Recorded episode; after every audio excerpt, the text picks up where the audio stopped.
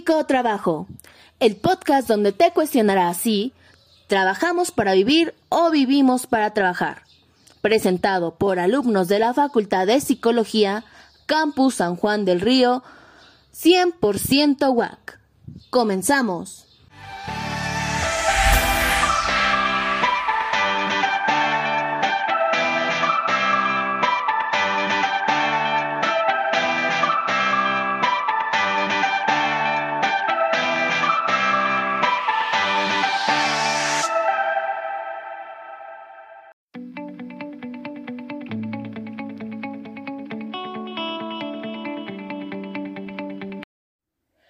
Hola, sean todos bienvenidos a nuestro primer episodio de psicotrabajo titulado Estrés laboral en la industria textil. Para ello contamos con la participación de una mujer de quien nos reservamos su nombre para salvaguardar su identidad y anonimato. Sin embargo, ella cuenta con más de 20 años de experiencia laboral dentro de este gremio y nos compartirá su testimonio sobre su trayectoria profesional. Yo soy Ariana Jennifer, estudiante de psicología por la Universidad Autónoma de Querétaro. Sin más preámbulo, comenzamos. Primero, lo primero, ¿qué es el estrés laboral? La organización del trabajo y el estrés se encargan de darnos esta definición y bueno, ellos lo entienden como una reacción que puede tener el individuo ante exigencias y presiones laborales que no se ajustan a sus conocimientos y capacidades, poniendo a prueba su capacidad para afrontar la situación.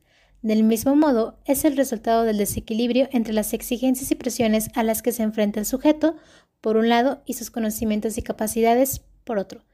Sin embargo, el estrés no solo pone a prueba esta capacidad del individuo para afrontar su actividad, sino que también incluye situaciones en que la presión laboral de plano excede la capacidad del trabajador para hacer frente a la misma. Es decir, el estrés surge cuando una presión es excesiva o muy difícil de controlar. Pero, ¿qué es lo que causa el estrés laboral? Pues bien, esta misma organización nos dice que se debe a una mala organización del trabajo, por ejemplo, el modo en que se definen los puestos y los sistemas del trabajo, así como la manera en la que se gestionan, o bien cuando las exigencias y las presiones superan los conocimientos y capacidades del trabajador. Otra posible causa es cuando el trabajador no está recibiendo apoyo por parte de los supervisores o colegas. Ahora, ¿cómo identificar a una persona con estrés laboral o incluso cómo saber si nosotros mismos estamos pasando por esto? Primeramente hay que tener en cuenta que el estrés laboral afecta de forma diferente a cada persona, sin embargo sí existen algunos síntomas que pueden presentar. Algunos de esos son dificultad para mantener un equilibrio saludable entre la vida laboral y no profesional, abandono de actividades poco saludables, por ejemplo, em, caer al consumo de alcohol, tabaco, drogas, etc. Eh, afección al sistema inmunitario, siendo propensos a enfermarse más seguido, comportamientos disfuncionales y no habituales en el trabajo y contribuir a la mala salud física y mental del individuo. Puede estar cada vez más angustiado e irritado, incapacidad de relajarse o concentrarse, dificultad para pensar con lógica y tomar decisiones, disfrutar cada vez menos de su trabajo y por tanto sentirse cada vez menos comprometido con este, sentirse cansado, deprimido e intranquilo, dificultad para dormir, sufrir problemas físicos graves como cardiopatías, trastornos digestivos, aumento de la tensión arterial y dolor de cabeza, trastorno musculoesquelético. En fin. ¿Que todavía no te queda claro si estás siendo víctima del estrés laboral? No te preocupes, que para eso contamos con la colaboración de una ciudadana quien ha sido una víctima más de este fenómeno que afecta al 75% de la población en México. Si escuchaste bien, el 75% de la población en nuestro país, superando a otros países como China y Estados Unidos, esto de acuerdo con el Instituto Mexicano del Seguro Social. Y bueno, le doy la más cordial bienvenida a este su espacio. Hola, muchas gracias por la invitación. Es un placer estar con ustedes y poder compartir mis experiencias laborales en la industria textil. Al contrario, el placer es nuestro y cuéntanos, ¿a qué edad iniciaste tu vida laboral y cuántos años trabajaste en este tipo de industrias? Empecé a trabajar desde muy chica ya que era una de las hijas mayores. Mi padre falleció cuando yo tenía 14 años por lo que mi hermana y yo nos hacíamos cargo del resto de mis hermanas. Después me embaracé de mi primer hijo y dejé de trabajar un tiempo. Elaborado en diferentes lugares, pero de lo que más he dedicado mi vida laboral ha sido en talleres de costura, llevaba ya 22 años como costurera en talleres pequeños y también en empresas un poco más grandes. Y de acuerdo a tus experiencias, ¿qué significa trabajar para ti o cómo definirías el trabajo? Pues a mí siempre me ha gustado trabajar, tener mi propio dinero y ser independiente es lo que más me gusta. Pese a lo que me ha tocado vivir no veo al trabajo como algo malo, tal vez porque desde muy chica trabajaba en la casa, me tocaba ir a la leña, traer el agua, hacer la comida, cuidar a mis hermanas, etc por lo que estoy acostumbrada a trabajar y al trabajo duro, si no trabajo no me siento productiva y me fastidio solo estar en la casa. Además, el trabajo del hogar nadie te lo reconoce y tampoco te pagan, así que prefiero el trabajo remunerado y lo veo como una fuente de obtener ingresos y de ocupación. Claro, cuéntanos cómo fue tu experiencia dentro de esta industria. Pues el trabajo como costurera es muy desgastante y mal pagado, se supone que te pagan por producción, pero ponen unas tarifas elevadísimas que para estar al 100% de producción hay que estar todo el día sin parar. Además, al ser cadena de producción se debe estar a la par de la persona a la que le estás pasando trabajo, porque si te atrasas tú atrasas el resto de la producción.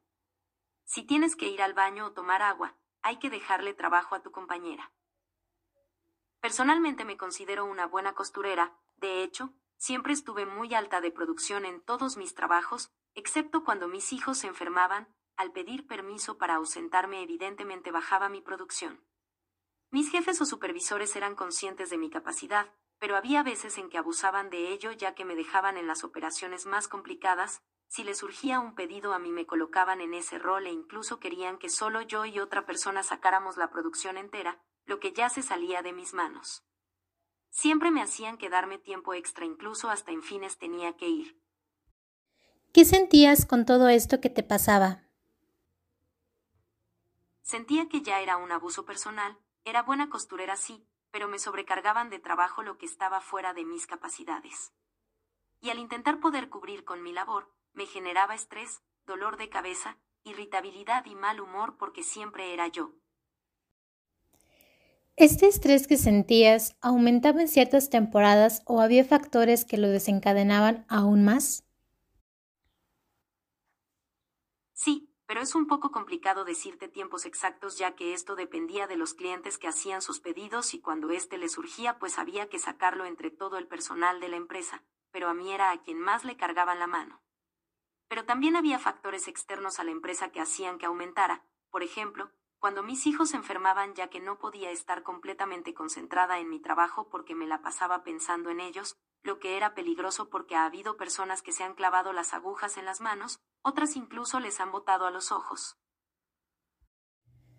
Muy arriesgado tu trabajo entonces, pero además del estrés, ¿qué otras problemáticas identificas dentro de este sector? Son varias, por ejemplo, la mayoría de talleres pequeños no te ofrecen prestaciones ni seguro social y pagan muy poco. Además, ejercen abusos laborales. Por ejemplo, en una empresa en la que trabajé cinco años, cuando me despidieron querían que yo firmara carta de renuncia. Esto fue un viernes y me dijeron que me volvían a contratar el lunes. Obviamente no acepté en primera porque yo no estaba renunciando y porque al firmar mi renuncia perdía mi antigüedad que era lo que ellos querían y mi derecho a liquidación. Me fui muy molesta y procedí a demandarlos con otras compañeras que nos hicieron lo mismo, esto porque no querían liquidarnos. Logramos que nos pagaran una parte, pero aún así no fue lo que nos correspondía. Otra problemática es que pone en riesgo tu salud. Yo he conocido colegas que han enfermado de cáncer en la garganta y según ellas se debe a su oficio ya que la ropa suele desprender pelusa y al respirarla por un tiempo. Muy prolongado les ha ocasionado esta enfermedad. También es un trabajo que te Genera dolores de cabeza por el ruido y a la larga te desgasta la vista ya que hay que estar muy cerca de la máquina. Los puestos de trabajo tampoco son colocados acorde la capacidad de las personas, quienes se encuentran en recursos humanos no se involucran con el personal, lo único que hacen es contratar y preparar la nómina. Del mismo modo, hay falta de capacitación para los empleados. ¿Consideras que en algún momento tu trabajo ha atentado contra tu salud física o mental? Sí, en varias ocasiones se me llegó a subir la presión arterial tanto por las exigencias del trabajo como por las preocupaciones del hogar. En una ocasión tuve un derrame en el ojo y en otra se me rompió la aguja y me botó cerca del ojo. Afortunadamente no fue nada grave. Y ya en mis últimos años de costurera estaba empezando a sentir molestias en la garganta, siempre lo describo como un conjunto de flemas atoradas que me causaban molestias. En cuestiones emocionales, todo el tiempo estaba con dolores de cabeza, de mal humor e irritada lo que afectaba a mi familia porque llegaba a casa con los problemas del trabajo, aunque intentaba no hacerlo, pero me resultaba complicado. Con esto que mencionas, ¿cuál fue el impacto que dejó estas problemáticas tanto en el ámbito familiar como el personal? Fue muy grande realmente. En el ámbito familiar yo llegaba a casa con todo el estrés del trabajo, regañaba a mis hijos, no les tenía paciencia, no les dejaba que escucharan la televisión o música a volúmenes que yo consideraba altos pero que ni siquiera era así. Pero el estar escuchando el ruido de las máquinas nueve horas seguidas había ocasiones en las que sentía que me reventaban los oídos.